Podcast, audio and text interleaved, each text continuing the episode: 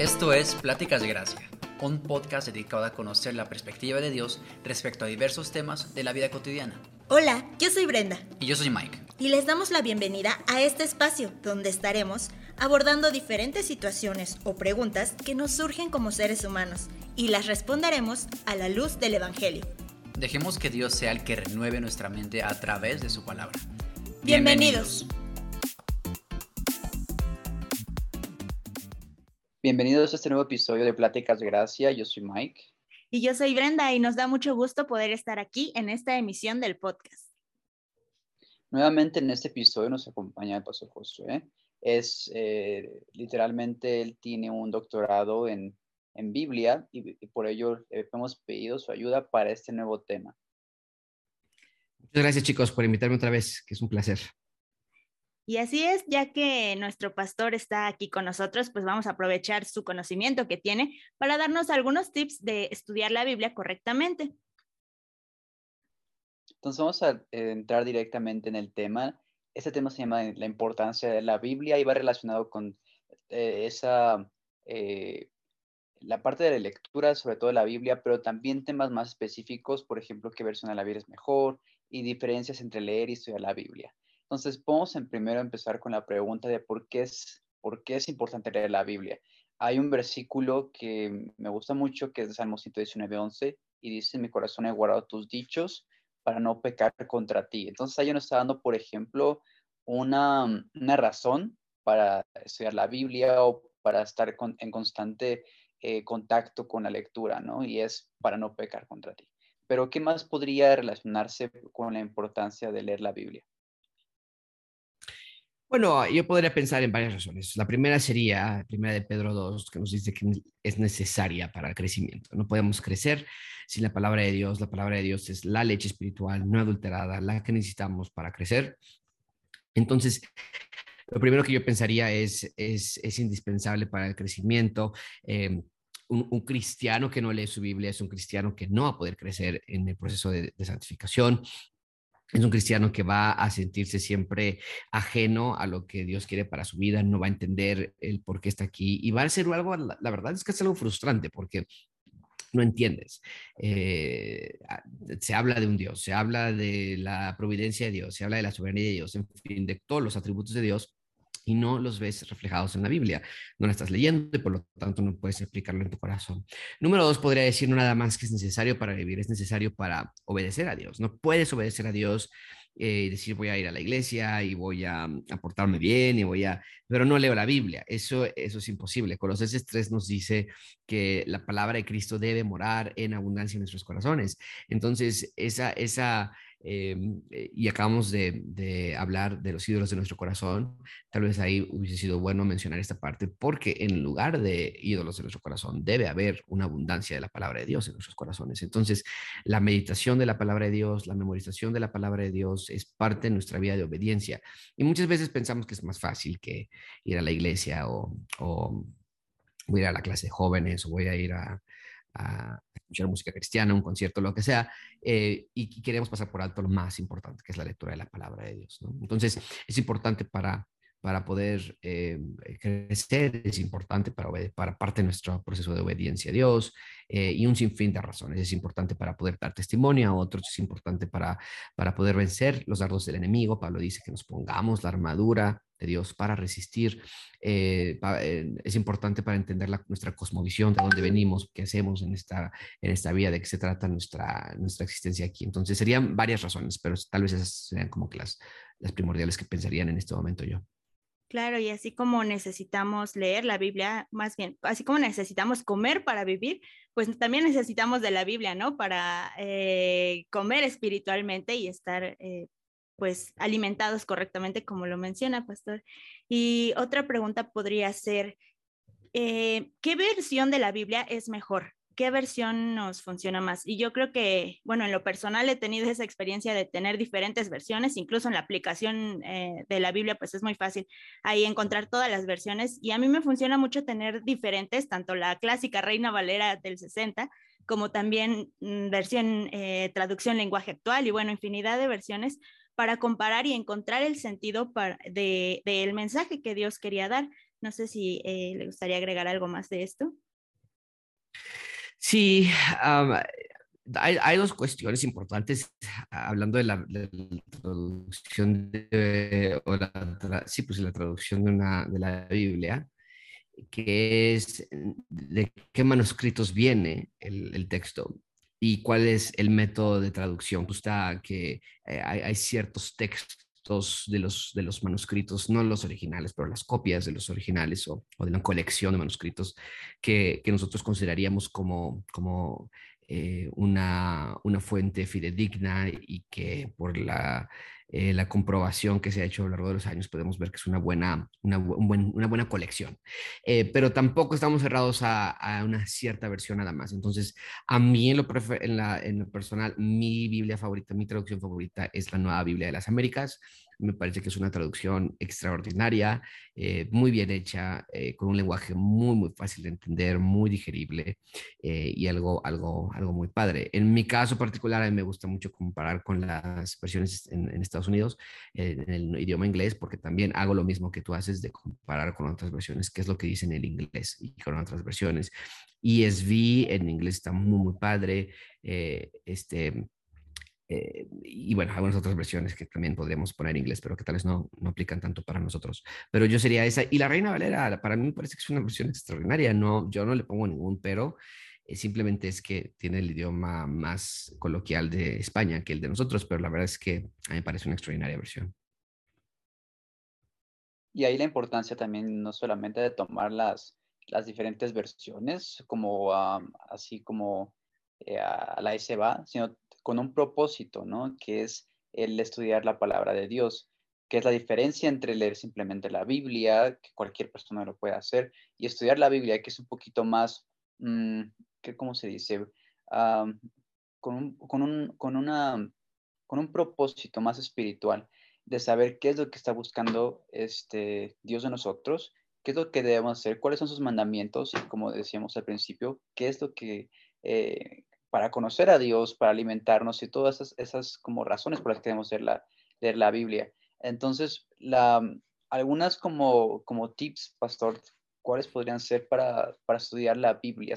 O sea, hay, hay, varios recursos, ¿no? Extra, varias versiones de la Biblia, varios recursos. Están los libros de John MacArthur, por ejemplo, que vienen como los de cada, como estudios, bueno, no sé si son, si se dice así, son estudios de cada libro de la Biblia, o, al menos de muchos, y son como comentarios. Pero ¿cuáles, ¿cuáles serían métodos más prácticos para de verdad estudiar la Biblia? Bueno, ah, eh, como método, y quisiera hablar de eso, pero antes de incluso del método, déjame decir que la mejor Biblia que yo pudiese recomendar que alguien pudiera comprar es la Biblia de la Reforma que editó Arcis Pro es la mejor Biblia de estudio que yo pude encontrar, en de todas. Entonces, sí recomiendo muchísimo esa Biblia. Si alguien puede acceder a ella, nosotros la vendemos en nuestra, en nuestra iglesia. Tenemos este, esa, esa Biblia allí. Es extraordinaria, ayuda muchísimo para estudiar la Biblia. Pero, habiendo dicho eso, yo creo que desde luego, estudiar la Biblia es un aspecto espiritual, entonces necesitamos la ayuda del Espíritu Santo, necesitamos reconocer nuestros pecados, confesar nuestros pecados antes de empezar a leer la Biblia y, poder realmente entender qué es lo que estamos diciendo. Entonces, habiendo hecho eso, sí veo que hay un par de herramientas que son muy importantes y para mí sería el entender la teología bíblica y la teología del reino de Dios. Para eso yo escribí dos libros, entonces pueden, eh, uno de ellos ya está gratuitamente que se va, se pueden descargar. Eh, y el otro está a punto de salir en abril, primero Dios, donde yo propongo que la Biblia se debe leer desde el ángulo de la teología del reino de Dios. Eh, si comenzamos con la historia de que el jardín de Edén es un reino y terminamos con la historia de que el nuevo reino viene en la Nueva Jerusalén, entonces va a ser mucho más fácil entender que estamos leyendo. Para mí era un, un dilema predicar acerca de Mateo, predicar acerca, o sea, ¿qué voy a decir? Eh, ¿qué, tengo que enseñar? Por ejemplo, estamos estudiando Esdras ahorita y, cerramos Esdras de Mías y cerramos la clase de Mías hace un par de semanas, donde literal era simplemente la narrativa de cómo el pueblo de Israel se apartó de Dios. Y al final de la celebración, al final de la predicación, di cinco diferentes consejos para apartarte de Dios. no le enseñes la Biblia a tus hijos, no tengas iglesia en casa, en fin. Anteriormente, esos cinco puntos tal vez hubiesen sido mi sermón porque, porque es lo que estás aprendiendo ese texto. Pero, pero, ah, pero si nosotros vemos la teología del reino, entonces más bien tomamos eso como una aplicación y lo puse yo hasta el final y mejor vemos qué es lo que esta historia nos está enseñando acerca del tema principal de la Biblia, que es el reino de Dios. Este reino falló, este reino busca un nuevo rey, este reino, estos ciudadanos no tienen un corazón convertido como el que Jesucristo va a ponernos a nosotros o nos ha puesto. Este reino es fallido, este Salvador, Nemías, es fallido también. Entonces, una serie de contrastes que te ayuda como que a ver la historia general de la Biblia. Vas a leer Gálatas y va a hablar acerca de que hemos dejado el Evangelio de Dios, o se apartaron de ellos, o oh, Gálatas insensatos, ¿quién los fascinó tanto para dejar el Evangelio? Y nos podemos hacer una conexión con Nemías, podemos hacer una conexión con Esdras, podemos hacer una conexión con, con Noemí, cómo es que Noemí y su esposo salieron de Belén para, o de, de Israel a buscar en Moab una mejor vida y se apartaron también, o sea, entonces empiezas a entender todo con una, en, en base de conexión, a, a conexión cómo se conecta esta historia, esta narrativa, esta orden. Si, Pedro dice sed santos porque yo soy santo, generalmente escuchamos predicaciones, ah, entonces dejen de escuchar música mala, dejen de decir groserías. Y no, o sea, ¿a qué se está refiriendo Pedro con la santidad que debemos de copiar? Y eso nos debe llevar hacia el Antiguo Testamento o cuando dice Pablo, que no saben que su cuerpo es el templo de Dios y, y generalmente escuchamos escuchamos predicaciones, ah, dejen de fumar, no se pongan tatuajes o lo que sea, pero eh, ¿qué está diciendo Pablo cuando dice que somos el templo de Dios? ¿Cuál es una referencia anterior al templo? ¿Qué tiene que ver con que yo soy el templo de Dios con el primer templo que Salomón construyó o con el segundo templo que Esdras y que Nehemías construyeron o bien con el tercer templo que Herodes construyó? O sea, hay, hay una conexión ahí y todo cambia y es muchísimo más fácil leer la Biblia y entenderla de esa manera. Sí, aquí hay dos puntos muy importantes hay dos puntos muy importantes que mencionaba, ¿no? De la parte de pasar a la aplicación antes de haber eh, leído primeramente la, eh, en qué consistía, ¿no? Este pasaje. Y también pues hay em, una gran, gran diferencia entre simplemente leer la Biblia o estudiar. Yo recuerdo cuando recién empezaba, pues aplicaba casi, casi que era un oráculo, abría la Biblia y lo que caiga es lo que Dios me quiere hablar. Ah, lee este versículo, ok, esto es lo que va a aplicar a mi vida y completamente estaba sacando de contexto los pasajes, estaba simplemente malinterpretando la escritura y me perdía de toda esa riqueza que, que Dios nos da por medio de su palabra, es tal cual una carta para nosotros y creo que es un punto muy, muy importante eso, no querer aplicar directamente y leer y, ah, ok, ya leí, ya lo voy a aplicar, sino pues todo este proceso que está anteriormente.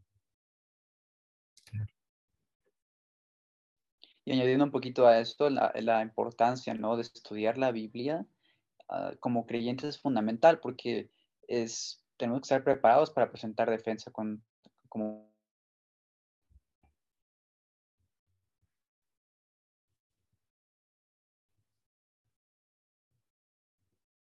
creyentes en la actualidad siguen haciendo lo mismo, ¿no? Que abren la Biblia Biblia y donde caiga, ahí es donde, donde Dios les está hablando, ¿no? Y prácticamente como que hasta lo declaran, etcétera. Pero esa es la importancia de, de, estar bien fundamentados, de estudiar bien la Biblia, tener un método de, de estudio y hacerlo con, con, ese propósito, de entenderlo todavía más. ¿Cuáles serían tal vez los peligros de buscar la aplicación de, directamente antes de la interpretación? Bueno, el peligro más grande que yo veo es que vas a encontrarte con el moralismo. El moralismo, eh, eh, en una parte de mi libro yo dedico toda una sección, pero el moralismo es un gran enemigo, es un gran peligro para el creyente, porque al tú leer la Biblia e irte directamente a la aplicación nada más, este, tengo amigos literal que, está, que están en algún país del mundo, en Europa o en algún lugar, como misioneros porque leyeron algo en la Biblia que decía de España o de Italia o de algo por el estilo, decían, aquí está, Dios me quiere mandar a este, a este país de misionero. Entonces, hay un peligro que vas a empezar a ver la, Biblia en términos de, de, moralismo, de incluso de misticismo, ¿no? Como que así yo sentí que Dios me habló, yo sentí que Dios me dijo esto. Eh, y el moralismo va, a ir acompañado de esta clase de vida porque vas a empezar a tratar de hacer las cosas que, que la Biblia quiere que hagas, que Dios quiere que hagas, pero por una motivación incorrecta.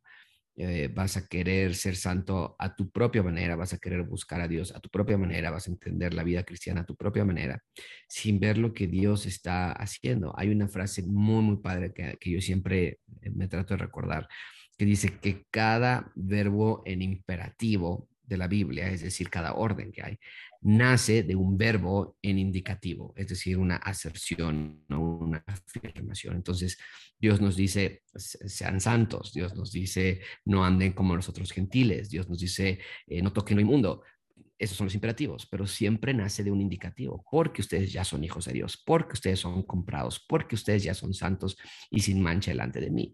Entonces, si tú eliminas esa parte de la historia, que es como, como Dios me, me rescató, y solamente te vas a la parte de los imperativos, de las órdenes y las reglas y las normas que están presentes, nadie dice que no, pero si nada más te enfocas en esa parte, vas a vivir una vida moralista, en donde vas a decir, pues me tengo que portar mejor, tengo que dejar de tomar, tengo que dejar de hacer esto, tengo que dejar de ir a fiestas, tengo que dejar de decir esto. Y, y, tal vez estás en lo correcto, claro que seguramente sí, tienes que dejar de hacer todas estas cosas, pero va a ser muy frustrante porque no estás viendo la Biblia con la perspectiva que Dios quiere que la veas. Sí, y otro punto que podría resaltar igual eh, respecto a esto es también es importante memorizar la escritura. Muchas veces eh, pasamos por diferentes situaciones y es cuando la palabra debe estar morando en nuestro corazón y es muy recomendable memorizar la escritura. Algunos tips que yo podría dar, por ejemplo, para, para memorizar, es, hay aplicaciones como tal del celular que vas cambiándole como, le vas dando clic y te va borrando ciertas palabras para que vayas eh, recordando, ¿no? ¿Qué es lo que dice la palabra? También eh, poner versículos como fondo de pantalla a mí me ha funcionado bastante, lo tengo en mi celular y cada vez que veo mi celular, pues ahí voy viendo, ¿no? Los pasajes.